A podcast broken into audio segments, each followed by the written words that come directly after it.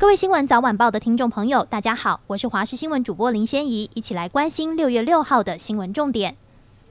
今天是连假结束后的上班日，天气也开始转变了，锋面逐渐接近台湾。北部地区下半天开始转为有不定时局部阵雨或雷雨的天气，加上西南风仍偏强，中南部地区整天都有局部短暂阵雨或雷雨。午后西半部地区容易出现局部大雨，而白天的高温大约三十一、三十二度。花莲县纵谷及台东由于背风沉降的关系，高温仍然有机会接近三十六度。明后两天降雨最明显，并留意有剧烈天气发生。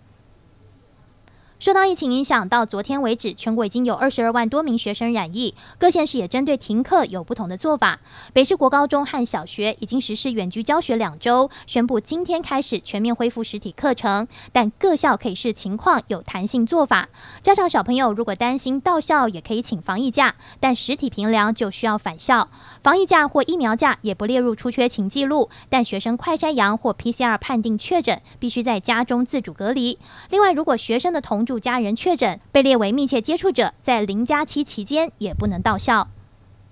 首轮快筛实名制在今年四月二十八号上路后，一度掀起一波抢购潮。今天第二轮快筛实名制也上路了。指挥中心统计，到昨天中午十二点为止，第一轮快筛实名制累计售出一千零二十五万九千两百四十二人份，包含零到六岁幼儿免费领用的份数。而今天开卖的第二轮至少会贩售一千万人份，每天预计提供两百万剂。至于每家药局单日贩售份数，则是一百一十七人份，比第一轮增加了三十九人份。端午连假出游及南北交通情况相对冷清，人流并没有特别增加。指挥中心指挥官陈时中有自信，连假过后疫情不会升高。疾管局前局长苏益仁认为，这波疫情的高峰预计将在七月告一段落，但台湾永远都不可能再次清零。而他最担心的是，国内许多人仍只接种两剂疫苗，保护力只能维持到今年冬季，到时疫情恐怕又会卷土重来。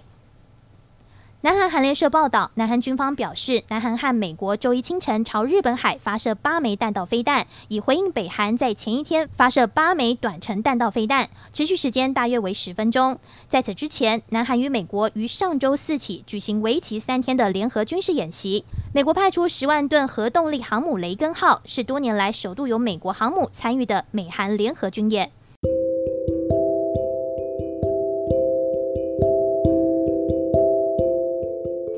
以上就这一节新闻，感谢您的收听，我们再会。